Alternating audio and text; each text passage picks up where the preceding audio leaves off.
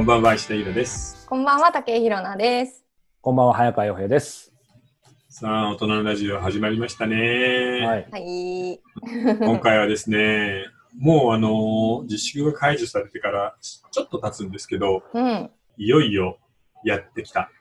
アはいフターコロナ、世界はどんな風に変わるのか、また変わらないのかっていうのをえー考えてみたいと思います。ううんん。これちなみにそもそもですけど、うんまあこの配信される頃ちょっと若干あのタイムロスあるとはいえやっぱりもう、アフターコロナっていうふうに大きく見るとい動き出してると言っていいんですかね。うん、そう思うんですよね。でも、まだアフターコロナになってないよね、実は。うん、うん、うん。あのービットウィンコロナみたいな感じしないビ要ットインコロナは、そう、第1波と第2波の間のビットウィンにうん。いて、思う、だ今。って正直さ、こんなに暑くなったのにさ、外出るときみんなマスクしてるもんねう。うんん、出ますね。そのマスクで倒れそうですよね。うんと、呼吸困難になっちゃう。うんで、公園なんか行ってもさ、もう子供なんてさ、走り回って遊んでるときマスクなんていらないじゃない。うん。うんでも日本人は本当にちゃんと律儀にしてるしさ、うんで、僕たちのこの収録も、ね、6月いっぱいぐらいはまだまだそうですうね。ん、リモートじゃないですか。はういんだからそう考えるとね、アフターコロナの感じが全然しないうん。今。すごいわかります。なんかアフターしてる間に、本当次が始まっちゃう気がする。今日で終わり、明日からアフターみたいな、くっきりした、あの、区切りないですうよね。ん。ただ逆に言うとね、そうは言っても、例えば中世のペストだったり、うんまあスペイン風邪だったり、みんなその流行ってる間はものすごく自粛っていうか自宅の中に留まったりするんだけど、うんそうは言いつつ終わってしばらくすると、全く昔通りの生活が始まるって言うんだよね。喉元過ぎればってことですねそうだから、いつか、僕たちのその何年かここに完璧なアフターコロナ、あるいは以前の生活が戻ってくるのか、またあるいはコロナで本当にどっかが変わったりするのかっていうのを、ちょっとあの視野を広げて考えてみたいなっていうのが今回のテーマなんですね。あーまさにです気になるというか誰もわからないっていうことですよね。うんうんだけど、会社にそんなに行かなくてもいいんだっていうのは分かった気しないああ、本当です本よ当に。ね。あの、うん満員電車に乗らなくていいっていうのは、本当に皆さん、天国じゃないんですか、本当。うん。でもさ、そのおかげで、例えば週に半分、リモート半分、えー出社半分にしてもさ、それだけでランチ営業のお客さんが半分になるわけだからね。ああ、まあ確かにそうこですですようね。ねん。うん鉄道はね、ちょっとすくからいいとは言ってもうね、んうん。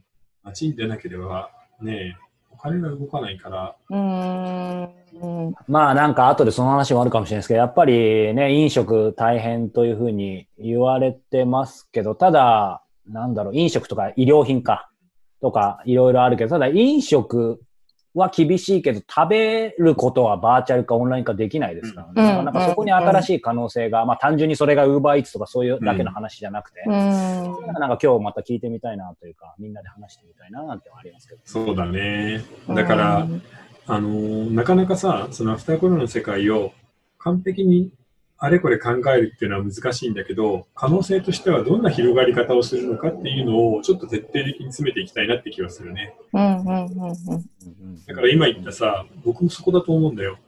リアルに食べる食と、あとはこういうネット関係の広がりは本当にすごくなったと思う。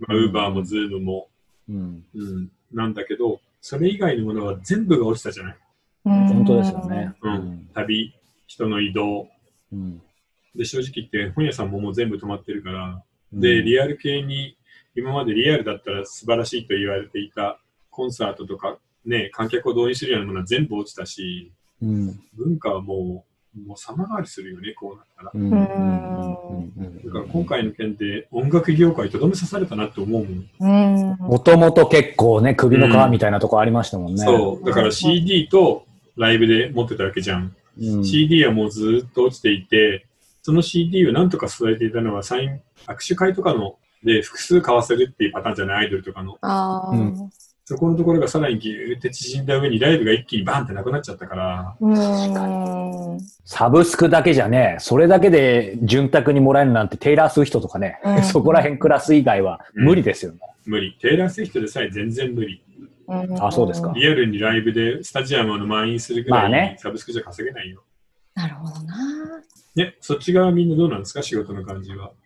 広野武井どうですかなんか、ズームの名前で広野武井って出てきたんで、広野武井って言ってます。ヒロナ武井はそうですね。あの、変わってないっちゃ実は変わってないうんですけど、うんあの自分の仕事のやるべきことっていうのは変わってないんですけど、やっぱりダメージはあって、そのイベント関係だったりとか、うんそういうのはもう軒並み飛んでますし、そうか、そっちもあるもんね、そう広だ野よさん。ね。そうですねイベントはともかくしんどいよね。うーん、本当に。で、それうの、ん例えば代替案とかっていうのも、うん。結局外に出れないので、代替案なんてもう、たかが知れてるじゃないですか。うん。うんだから、本当にそういう意味ではすごい厳しい状況ではあえり、ますそうあのさ、週に1回ぐらいは、うん、打ち合わせとか外に行ったりはしてたの。そうですね、割と週、うん、1とかではありましたね。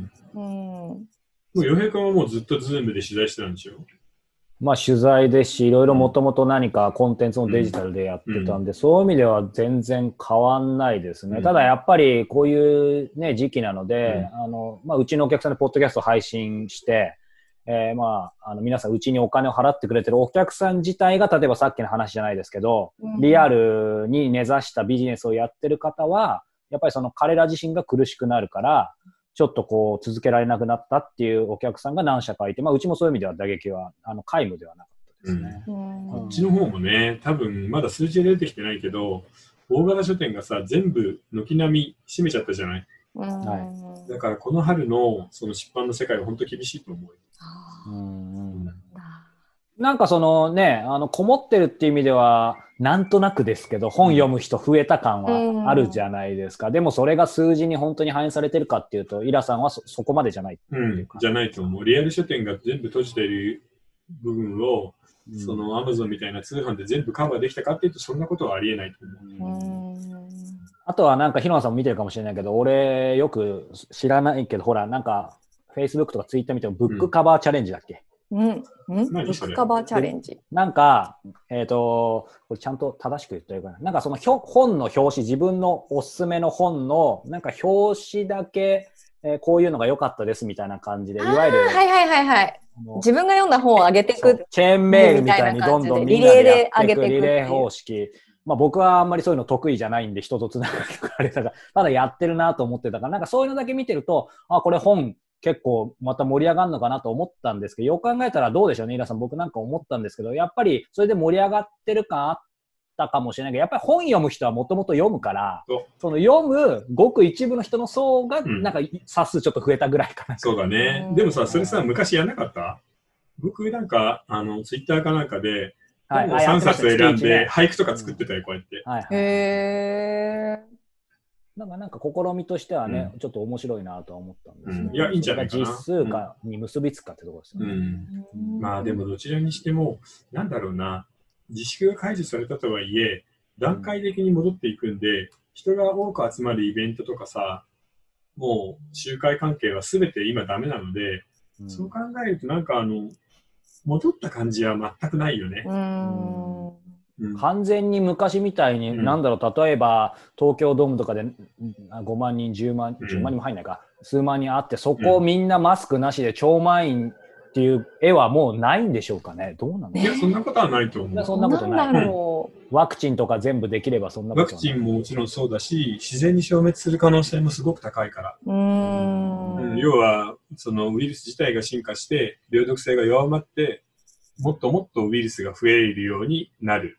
それの方が一応、ウイルスの正常進化なので、人を殺すような強いウイルスっていうのはバカで乱暴なだけなので、そういうのはだんだんなくなっていくからね、普通は。うんそっかそっかそっか。うんそうなのか。だって、数を増やすっていうのが一番の目的なわけだからさ。うん。生き残るわけですもんね。そうそうそうそう。うんなので、まあ、だんだんと何年かしたらそうなっていくとは思うんだよね。うんうんでもやっぱり年単位でしょうね、そうすると。そう、でもそうなるとさ、正直飲食とかさ、音楽、あるいは演劇、あ、映画もか。うん3年間さ、ねえ、観客を入れられなかったらもうアウトじゃないですうか。ん。いや、本当ですいやね。本当に3年。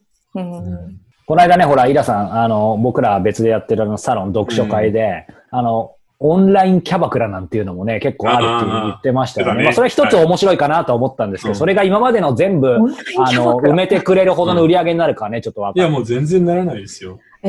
オンラインキャバクラってキャバクラの楽しみ半減しますよね、でも。でもこうやって話していて、うん。要するにヒルナさんに、うんあの、例えば、あの、ボトルを入れたら飲んでもらうっていうパターン なの。で、面白自い分は自分の部屋で、チューハイとか飲むっていう。 そうなんだ。ただまあ完全な保管にはならな。ないらないですよね。ほんとほんそれにオンと。ラインキャバクラがそんなにずーっと流行り続けるとは思えないもん。うん。ちょっと無理ありますな、それは。だって進展しないしさ、うん。リアルに口説いたりできないじゃない。うんうんうんうん。ほんとほんと。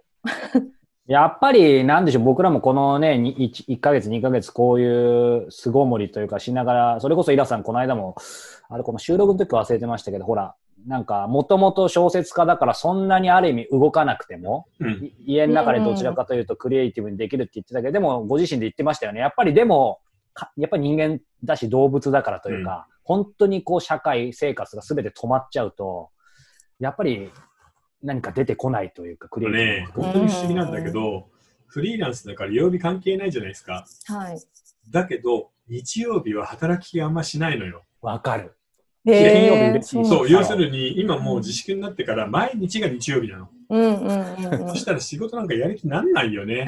なんか一日昼寝3回してるって言ってましたよね、コアラみたいに。もう寝るときはね。特に天気が悪いときはそうなってない。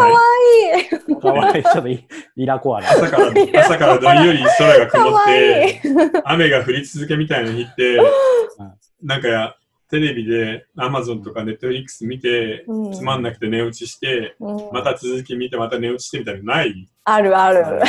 うんありますよ、もう。うんでさ、不思議なんだけど、寝てるだけなのになんかお腹すくって不思議だよね、人間。あーありますよね本。むしろお腹すくみたいなね、普段よりね。寝て起きて食べて、うんまたちょっバカとみ見たいてみたい。うんで、本当にその日何を食べるか考えるのが一番の仕事だもん ね。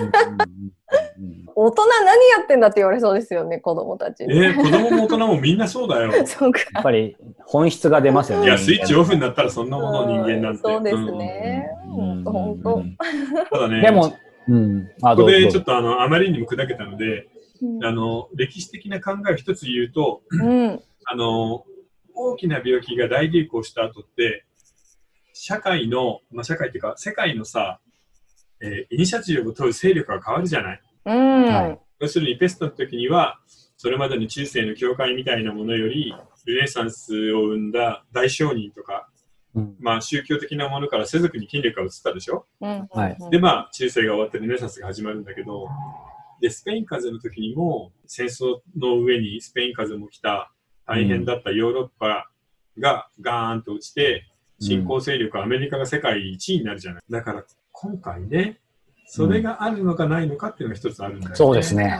その辺はまさに聞きたいな。で、しかも、今回さ、世界の中で被害が一番大きいのって、えー G7 の欧米諸国じゃない。はい。あるいは、欧米。おー国連の常任理事国、アメリカ、イギリス、フラン本ス当、ですよ。イタリア、まあイタリアは入ってないけど、うんイタリアとかでしょまあドイツも結構ひどいし。うん。で、そこに追いかけて入ってるのが、えーロシア連邦とブラジルなわけでしょはい。で、えーアジアの国々はほとんど軽いのね。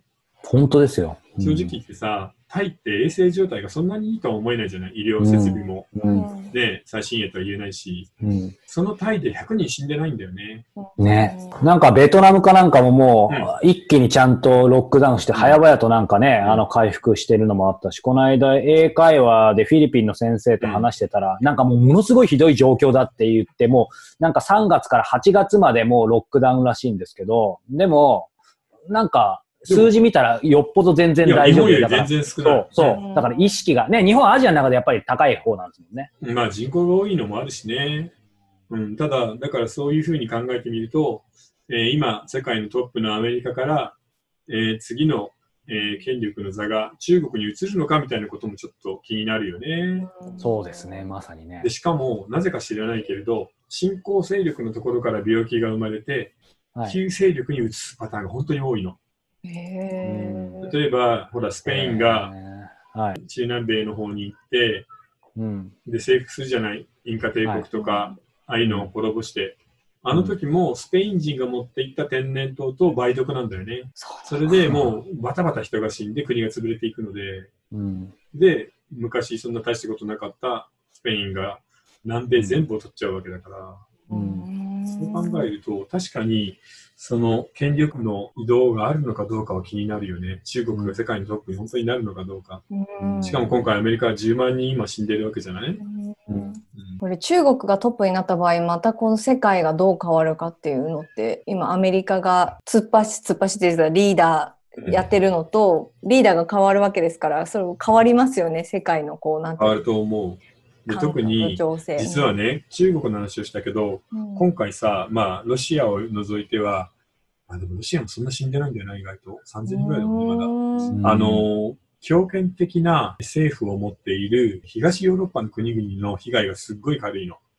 うんブルガリア、ルーマニあアー、チェコ、あーオルーマニアね。ーストリア、えーあの辺の国はうんうん全部死者が3桁台なんだよ。ア。うなんん。でなんだろわかんないんだよ。強権的だと。そう、なぜか本当に EU の主要国が軒並みやられているのに、東ヨーロッパは大丈夫。で、アメリカもやられているのに、ね確かに。え、うん中国は大丈夫っていう。う。うんなんかイメージと逆ですよね。うんそううんうんう。うんん小国がやられるっていうなんかねうんイメージありますけど。そう、大国がやられているよね、本当、うんうんたうだ、んその移行に関してはまだ時期が早いかなって気は僕はちょっとしています。うんうなぜんなら、中国はなんだかんだ言って、本当に中国と一緒に組んで、これから世界を動かそうっていう仲間が誰もいない。あうあ、んそうか。うん、アフリカの国々とかさ、うんアジアの貧しい国にお金ばらまいて、は安い。心は買ってるけど、でも誰もが中国は最高だよねって本当に心から友達になってはいないじゃん。うんうんうんうんうんそれよりはアメリカの夢だったり民主主義だったり、あるいはハリウッドのカルチャーみたいなものをみんな好きだし、うんあーアメリカの味方、いろんな問題あるにしてもアメリカの味方でいたいっていうふうにみんな思ってるからね。まあ一目というか何かね、うん部分的に好きな部分ある人っていうのはやっぱり世界中いますよねい。るまだまいだる。ううん反ん感は買いつつもやっぱりアメリカだっていうところあるじゃない。うん交換とかね、ちょっとできる部分ありますもんうんね。ある中国ではまだそこまでね、うん。中国の、うん作品で本当に心を揺り動くみたいなことあんまないもんね。うんうんこれ今ちなみにこのうんコロナの僕が今日今日時点でこの、えっと収録時点5月28ですけど見てるとランキング見るとやっぱ上からアメリカ、ブラジル、ロシア、イギリス、スペイン、イタリア、ドイツってね、うんそうだね。彫刻とか出てこないですよそう、先進国ばっかりだよね。うん不思議だな、本当いやに本。当に不思議。このウイルスは本当に不思議だよう。んなんか人がわかるのかななんか何人みたいな。なんかイスラエルと日本は感染者ほぼ一緒なんですけど、1万6千人なんですけど、人口100万人あたりの感染者し感染者数は、やっぱりすイスラエル1800人、日本133人ってすごいですね。イスラエルもそんな高い。だからなぜか知らないんだけど、そのうんアジア人に関してはあんまり、なんていうの、病毒性が強くないんだよね。ね、そもそものやっぱり型って話はありますうよね。なんん、かだからなんか人種的な何かそういうのがあるのかもしれないね、ウイルスがうんね、好む方みたいなね。うんただ今、一つ言えるのは、南米とアフリカでいよいよ始まったって感じかな。あそうですね。そう来てますよね。そうブラジルが2万人以上死んだけど、うん実はブラジル以外、チリとかさ、うんコロナとかも結構増えてきてるから、へえ。なんか確かにあの辺やばそうですよね、広がると。それがね、うんところがブラジルの隣のアルゼンチンは、日本の半分ぐらいなのよ。本当だええ。チリは来てるけど、アルゼンチンはなん全で然ですね。謎なの。ほんと。うんうんうんで、しかも、アルゼンチンはさ、基本的にスペイン語で、宗主国はスペインだから、うん。ね、スペインがあんなになってるんだから、同じ人種だったら流行るだろうと思うのに、意外とっていう。何が違うんでしょうね。いや、謎さ。あうんうんということで、まあちょっとね、グローバルな話もありましたけど、えーニコ動の方のね、あの後編ではもう世界、社会、個人、はいね、それぞれについていろいろどんどん話を、まあ聞きながらみんなでシェアしていきたいと思いますが、えーその前にこの YouTube 最後に、じゃあヒロンさんまた質問をはい。はい、Q&A ですおね。願いしまいす。きたいと思います。えーうさぎさん、女性からいただいています。はい。はい。えーイラさん、私は、あっちゃんの YouTube 大学より大人じが断然好みです。まあ、ありがとうございます。えーコロナで月1の夫の親戚との飲み会が週1になり、家族経営で皆近所に住んでおり、従業員やその家族が加わることもあります。家飲みなので、時間も長いです。えー今までは専業主婦で家事も好きなので、割り切り、時々友人と会ったり気分転換をしてきましたが、今はそれができないので辛いです。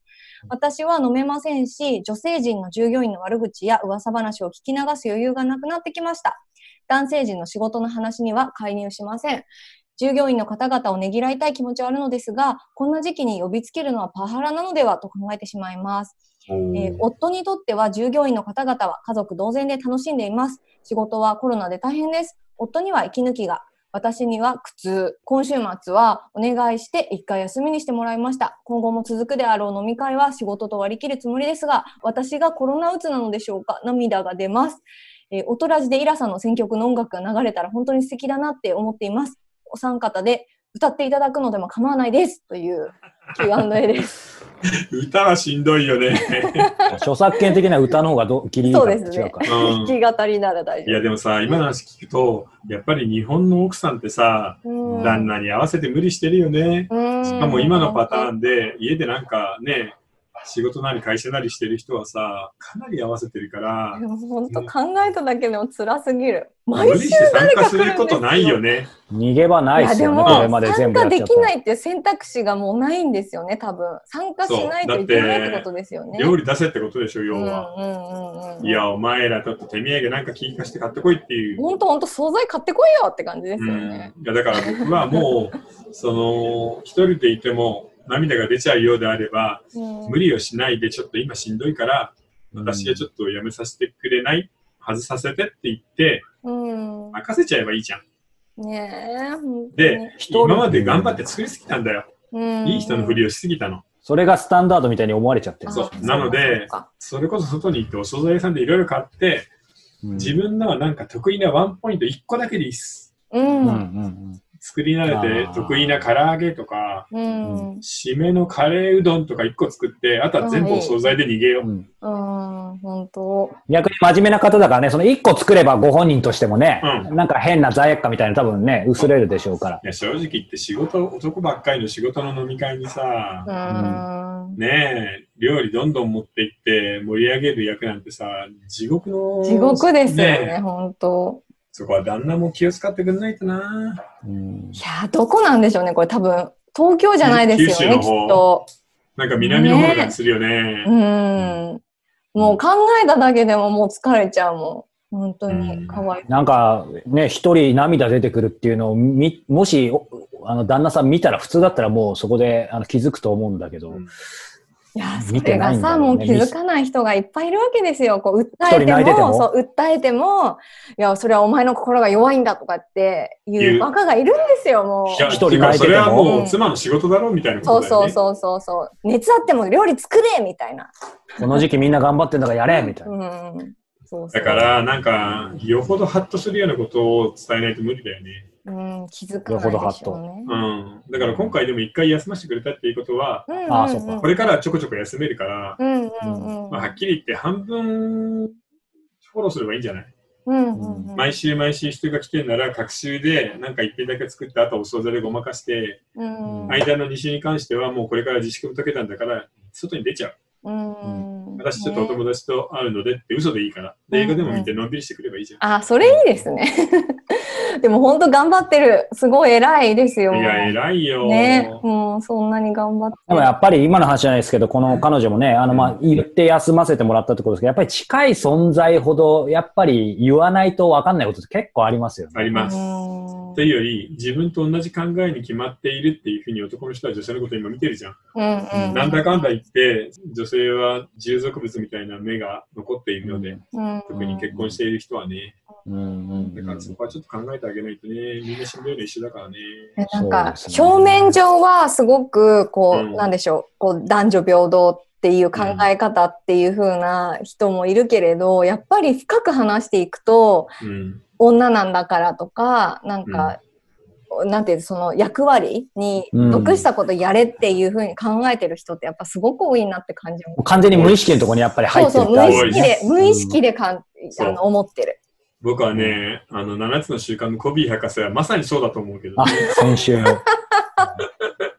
だって、すごい保守的だもん、考え方が。うーんあでも、なんか、またそれこそ炎上させるわけじゃないですけど、うん確かに7つの習慣の中にコビ博士がどうかは僕はわかんないですけど、ただね、役割でスケジュール立てなさいっていうところはあった。だから役割っていう概念はある。うん。うんあるね。うんうんうんうんうんそこですよね、うんそこにあんまり縛られすぎると苦しくなっちゃうかもしいれない。や、ほんと。だから、あんまり無理しなくていいと思うよ。うんもうね、なんかね、誰かが我慢している上で、誰かが幸せになるみたいなのもうちょっとやめようよっていうふうに思うな。うんうんうんなんか私あの前働いてたところで社長の家に、あの一緒に行ってあのご夫婦でやってるとこだったんですけど、うん行ってもう毎月のようにパーティーがあるんですよ。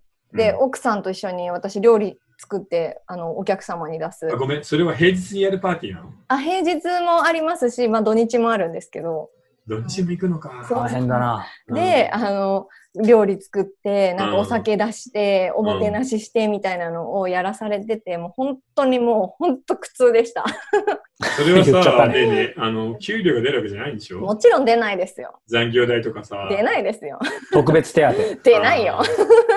そうだよ ね。そういうのしんどいようね。ん、本当にまあ、うん断れない自分の弱さっていうのもありますけどえ、ねその時にさ、うんあの、ひなさん得意料理何出したのいやもう本当言われた通りに作るだけなんでうん。あの例えばネギ切ってって言ったらネギ切ってあそうかそうあのか。そうレタス切ってたらレタス切ってみたいなうん。感じですよ本当にしでんどいな手ー土産も。持ってかなきゃいけないしうん。本当にだから大変でしたねそうだよね。手土産経費で落ちないし少ね。ないですねうんそんなことがありましただから辛さがよくわかりますそうじゃあ、まあ、ここからね、一回こ、ね、休ませてもらったので、これを機にね。そうんうんう。もう半分は休む。で、手抜き料理。そうそううんいいと思いますうん。じゃあ、頑張らずに、ね、頑張ってくださいという感じですね。はいはでーい。は後半は、は報い。道の方ですね。はい。いよいよね、あの、コロナ後の世界、詳しく入っていきたいと思います。はいはえーニコ動の URL こちらにありますので、そちらをチェックしてみてくだはさい。ーい。それではまた。はい、またさよなら。